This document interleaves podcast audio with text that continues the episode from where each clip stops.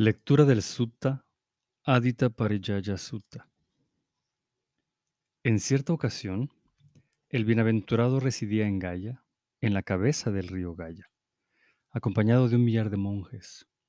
Allí, el bienaventurado se, se dirigió a los monjes con estas palabras.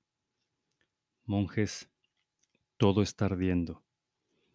¿Y qué es, monjes, el todo está ardiendo? El ojo está ardiendo. Las formas visibles están ardiendo. La conciencia visual está ardiendo. El contacto visual está ardiendo. Y cualquier sensación que surja con el contacto visual como condición, sea agradable o desagradable, o ni agradable ni desagradable, también está ardiendo. ¿Y con qué arde? Pues afirmo que arde con el fuego del apego, arde con el fuego del odio, arde con el fuego de la ofuscación, arde con el nacer, el envejecer, el morir, con la pena, el lamento, el sufrimiento, con la frustración y la tribulación.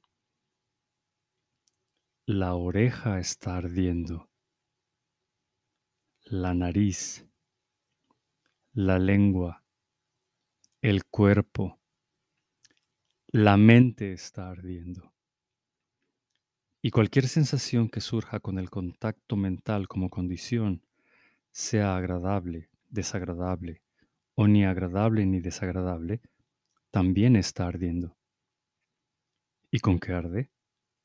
Pues afirmo que arde con el fuego del apego, arde con el fuego del odio, arde con el fuego de la ofuscación, arde con el nacer, el envejecer, el morir, con la pena, el lamento, el sufrimiento, con la frustración y la tribulación.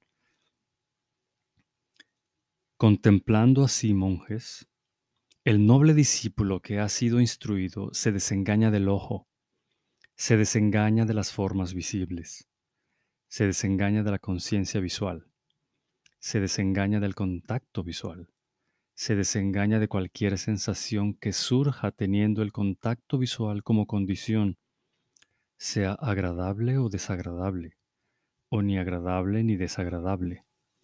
Se desengaña de la oreja, la nariz, la lengua, el cuerpo.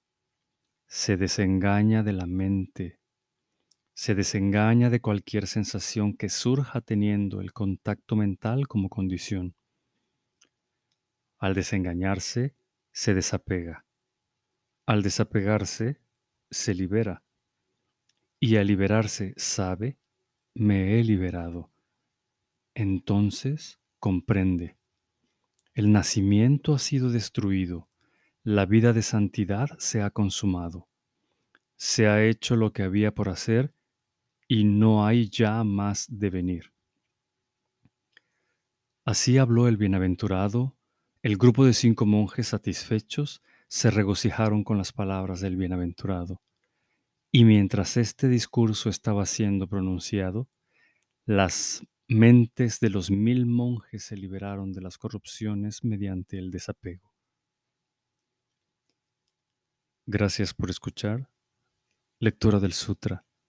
Aquí por Spotify.